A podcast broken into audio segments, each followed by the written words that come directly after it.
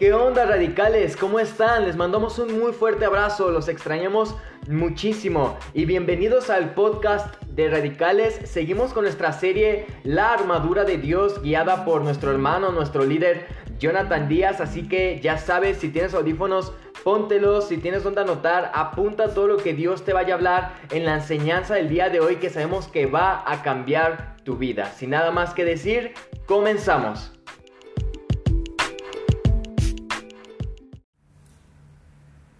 Hola, ¿qué tal? ¿Cómo están? Bienvenidos una vez más a la transmisión de nuestra serie La armadura de Dios. En esta ocasión el tema será el calzado del Evangelio de la Paz. Va, hacemos una oración. Señor, te damos gracias por este tiempo, este momento. Abrimos eh, nuestro corazón para escuchar tu palabra, Señor, y que sea de edificación, Señor, a nuestra vida. En el nombre de Jesús.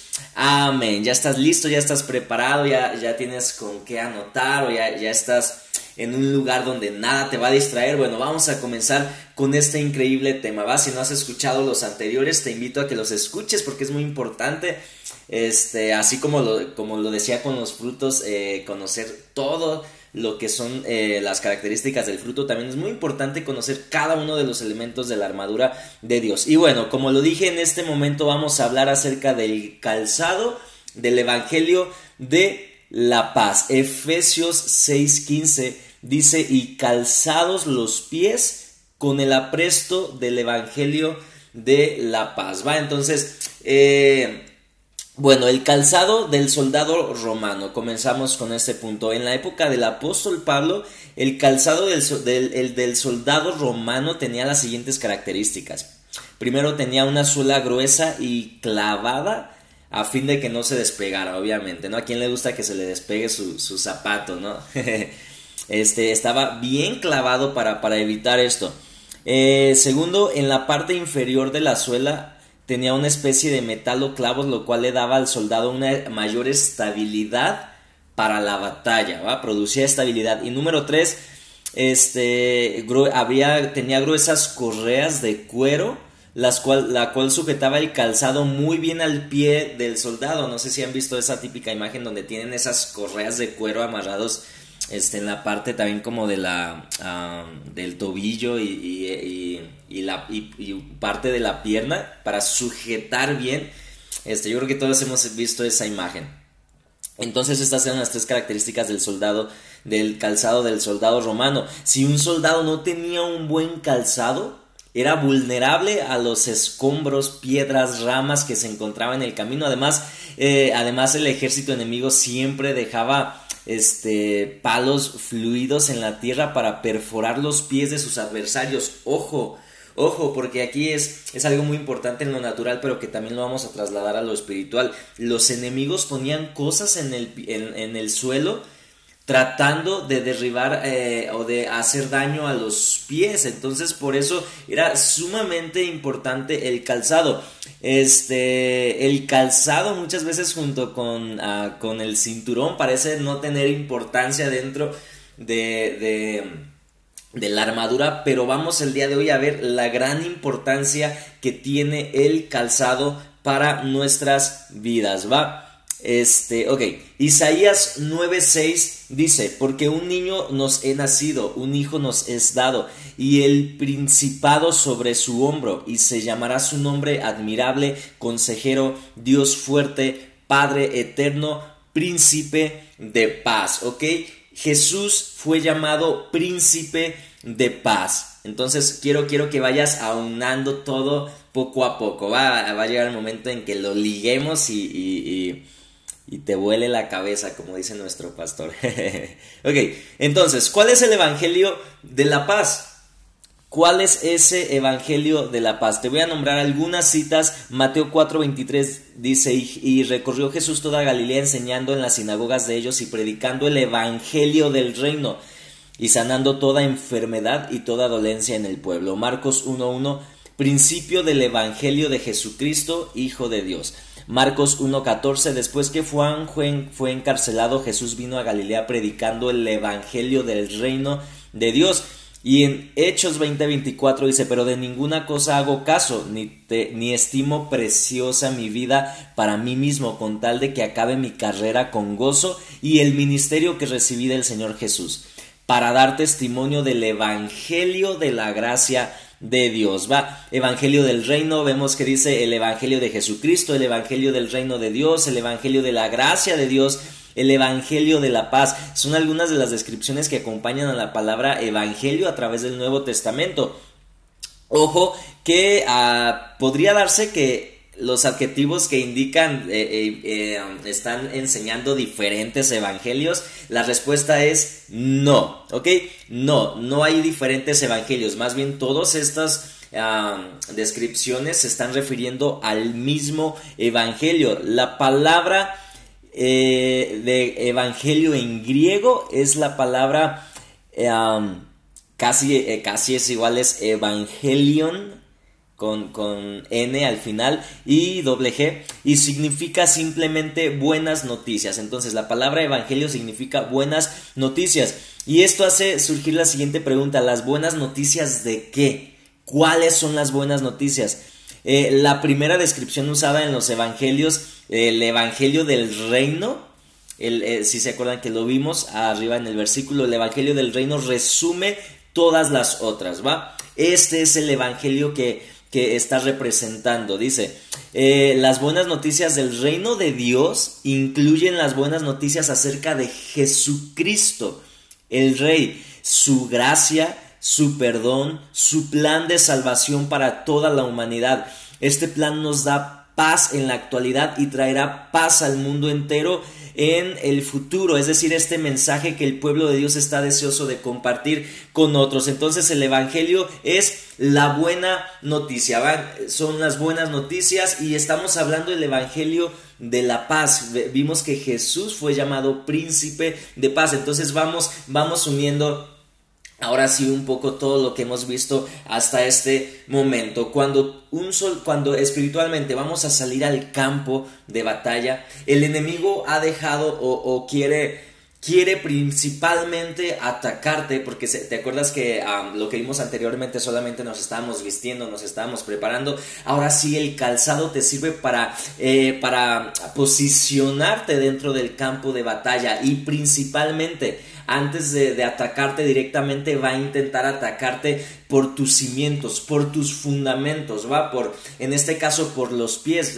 Recuerdas que el enemigo dejaba cosas en, el piso eh, para que los soldados se lastimaran. Entonces, si tú no tienes un buen calzado, lo primero es que vas a ser derribado mucho antes de, tener un confrontamiento directo. Entonces, ¿cuál es, ¿cuál es el Evangelio? Y ahora, si tienes un calzado también que no es bueno, imagínate, el soldado solamente iba a estar temeroso, con temor, esperando a que algo, algo pisara y se iba a derribar. O sea, imagínate si te dicen, ¿sabes qué? Tú vas a ir al campo de batalla, pero pues no te voy a dar un buen calzado, te voy a dar unas chanclas.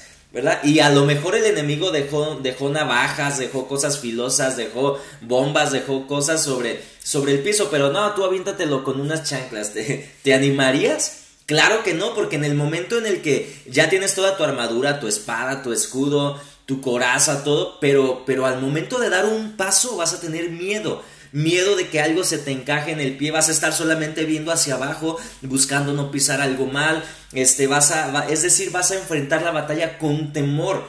Sin, sin, firmeza, sin seguridad, sin estabilidad y con peligro de en cualquier momento caer, caer por, por algo eh, eh, que entre por tus pies. Ahora, así es esto en, en el mundo espiritual. Lo primero al salir al campo de batalla es que tenemos que llevar el Evangelio con nosotros. El Evangelio ya vimos que son las buenas noticias y de la paz. Eh, vimos que a Jesús es el príncipe de paz. Entonces estamos hablando de las buenas noticias de Jesús, las buenas noticias del reino. Como ya lo dije, su amor, su gracia, su perdón, este, su misericordia, su fidelidad. Eh, es decir, cuando tú y yo enfrentamos a una, una situación, ¿cuál es nuestra actitud? ¿Cuál es nuestra actitud? Muchas veces enfrentamos la situación eh, y, no recordamos ese evangelio en el que hemos creído. No, no recordamos que Dios es grande, no recordamos que Él es fiel, no recordamos su misericordia, no recordamos su poder y estamos enfrentando las situaciones con temor. Viene una situación y tienes miedo, tienes miedo de que, de que se ha destruido algo en tu familia, tienes miedo de, de, tu, de que te falte la provisión, tienes miedo de, de de que vayas a perder lo que tienes, tiene, enfrentas la, enfrentamos la situación con miedo o con temor. Desde ahí, desde ahí el enemigo es eh, una arma que está intentando utilizar. Recuerdas que ya vimos su arma de la mentira, vimos que va a intentar eh, recordarte tu pasado, ahora el enemigo va a intentar introducirte temor, inseguridad, ¿va? Falta de firmeza en medio de tu batalla. Y obviamente, si, si tú enfrentas la batalla con temor, pues vas a ser, eres fácilmente susceptible a ser derrotado. Entonces, ¿con qué actitud estás enfrentando las circunstancias y las situaciones? Sabiendo dentro de ti que hay una buena noticia, es decir, enfrentas la situación, pero tú vas diciendo, ah, este, a lo mejor todo puede estar eh, difícil en mi vida, pero pero yo sé que Jesús me va a ayudar, pero yo sé que Dios es grande, pero yo sé porque tienes el Evangelio y estás firme y estás parado sobre él. Vamos a ver una actitud incorrecta en Mateo 8:23 dice, y entrando, en, y entrando él en la barca, sus discípulos le siguieron, estamos hablando de Jesús y sus discípulos. Y he aquí se levantó en el mar una gran tempestad tan grande que las olas cubrían la barca, pero él dormía. Y vinieron sus discípulos y lo despertaron diciendo, Señor, sálvanos que perecemos. Él les dijo, ¿por qué temen hombres de poca fe? Entonces levantándose reprendió los vientos y el mar y se hizo grande bonanza. Y los hombres se maravillaron diciendo, ¿qué hombre es este que aun los vientos y el mar le obedecen? Esto representa muchas veces la actitud que nosotros tenemos al, enfrentar una circunstancia. Las circunstancias difíciles en tu vida son, son representadas aquí con una tormenta. Hay tormentas que llegan a tu vida, hay situaciones difíciles, enfermedades, problemas, peleas, pleitos, este, no sé, cualquier situación difícil que tú estés pasando se representa con una, un momento de tormenta. Ahora, los discípulos en el momento de tormenta perdieron la paz, perdieron la confianza, perdieron este, luego, luego se, desanimaron, tuvieron miedo, tuvieron temor, empezaron a ver qué hacer, cómo hacerle, y, fueron a Jesús, pero con temor. Es decir, la actitud la estaban la, la, la, batalla la estaban enfrentando con una mala actitud. No, no confiaban en el Evangelio. ¿Cuál es el Evangelio? Que Dios tiene eh, eh, todo bajo control, que, que, Él está presente en medio de las situaciones, que Él es fiel, que Él te guarda, que Él está contigo en todo momento. Y los discípulos olvidaron, olvida, ellos ya habían pasado mucho tiempo con Jesús mucho tiempo, ya conocían quién era Jesús, ya conocían la verdad, ya conocían lo que Jesús podía hacer y, en el momento de la situación se olvidaron de todo. Y así nos pasa muchas veces a ti y a mí. Conocemos la Biblia, vamos a la iglesia, estamos en ministerios, eh, etcétera, etcétera, pero al momento de la situación difícil nos olvidamos de todo eso y tenemos temor, tenemos miedo, tenemos eh, eh, nos desesperamos, pensamos que ya no hay esperanza y, y, no me digas que no, porque más de una situación en tu vida ha llegado y te ha puesto a tambalear, a decir, híjole, y si Dios es real y si Dios me va a ayudar y, y cómo le voy a hacer y qué hago y muchas veces te desesperas, muchas veces dejas de confiar en Dios, comienzas a reclamarle a Dios. Eh, etcétera, etcétera, pero la actitud con la que estamos enfrentando, porque tenemos temor, porque no tenemos ese calzado firme puesto de saber y creer en el Evangelio del reino de Dios, sino que una circunstancia viene a nublar el Evangelio en el que nosotros hemos creído y eso provoca temor y eso provoca que nosotros comencemos a ser derrotados por el temor. Ok, y vamos a ver una actitud correcta. Dice Hechos 20:22, ahora debo ir a Jerusalén, pues el Espíritu Santo me lo ordena no sé qué me vaya a pasar allá o a donde quiera que voy. El Espíritu Santo me dice que en Jerusalén va a haber, eh, van, a, van a meterme a la cárcel y que no van a, y que van a maltratarme mucho. Escucha lo que dice Pablo, el Espíritu Santo me ha dicho que en Jerusalén van a meterme a la cárcel y que van a maltratarme mucho. Pero no me preocupa si tengo que morir. Lo que sí quiero es tener la satisfacción de haber anunciado la buena noticia del amor de Dios como me lo ordenó el Señor Jesús. ¡Wow! La actitud correcta para enfrentar una situación. Si a ti te dicen que te van a meter a la cárcel o que tienes que morir, ¿qué, ¿cuál sería tu actitud? Como los discípulos, ¿no? Pensaban que iban a morir inmediatamente el temor, inmediatamente se les olvidó el Evangelio y lo que creían en ese momento era preocupado por su vida, preocupado por su situación, preocupado. Eh, tú, tú a lo mejor en, eh, muchas veces olvidas el Evangelio y solamente en el momento estás preocupado por tu matrimonio, por tu familia, por tus finanzas, por tu enfermedad, por etcétera, etcétera, y te olvidas del Evangelio. Aquí Pablo nunca olvidó el Evangelio. En medio de la situación difícil, nunca, nunca, nunca olvidó ni dejó a un lado el Evangelio. Y él dijo, ok, si tengo que morir, pues está bien. Lo importante es anunciar el Evangelio que Dios me ha dicho. Si me van a meter a la cárcel, va, está bien, pero lo importante es que tengo que anunciar el Evangelio y cumplir mi propósito. Esa es la actitud correcta, correcta en medio de tu situación, de cualquiera que sea, en medio de tu tormenta, en medio del problema que estés pasando, recuerda y ten bien presente el Evangelio del reino de Dios. Ten presente que Dios salva, que Dios perdona, que Dios libera. Ten presente que Dios está contigo, que Dios te ayuda. Y ahora muchas veces vemos que, con Pablo sí lo metieron a la cárcel, ¿va? Y, Pablo no renegó, no dijo... Mm, no, yo pensé que el Evangelio de Dios era para sacarme de la cárcel y ve ya dónde estoy. No, no, no, no, no renegó precisamente porque recordaba el Evangelio. Es decir, nosotros podemos estar dentro del problema, dentro de la circunstancia, dentro de la situación y no tenemos que renegar porque recordamos que en todo momento Dios está con nosotros, va, Dios está con nosotros y eso muchas veces a lo mejor no incluye que tu problema se va a solucionar en un 2x3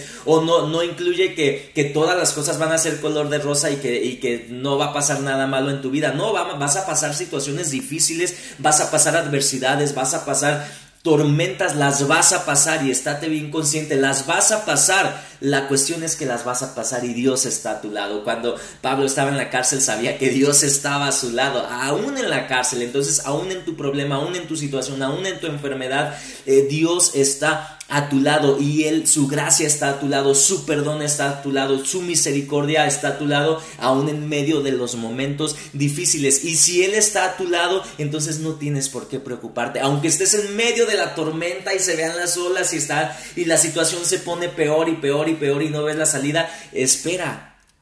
Espera un momento y recuerda que Jesús está a tu lado en medio de esa situación difícil que a lo mejor no va a terminar momentáneamente, a lo mejor no va a terminar la situación, pero sí ya puedes saber que Dios está a tu lado y eso te da paz en medio de la situación. Por eso es el Evangelio de la paz. Te ayuda a no tener temor cuando estás enfrentando una batalla, una situación, una necesidad, algo fuerte en tu vida. Lo principal es tener paz. Paz. ¿Y qué te da esa paz? Conocer el Evangelio de Dios. ¿Va? Entonces, ah, recordamos que dice calzado los pies con el apresto del Evangelio. Así como el soldado romano necesitaba de un buen calzado para poder pelear la batalla, nosotros como soldados de Cristo cada día debemos calzarnos del Evangelio de la paz, tener seguridad y confianza y convicción de que en cada tormenta que se nos presente en nuestra vida, en cada ataque del enemigo, Dios, Jesús, príncipe de paz, tiene el control de nuestra vida. ¿Va? Entonces te dejo con esta palabra. Bendiciones.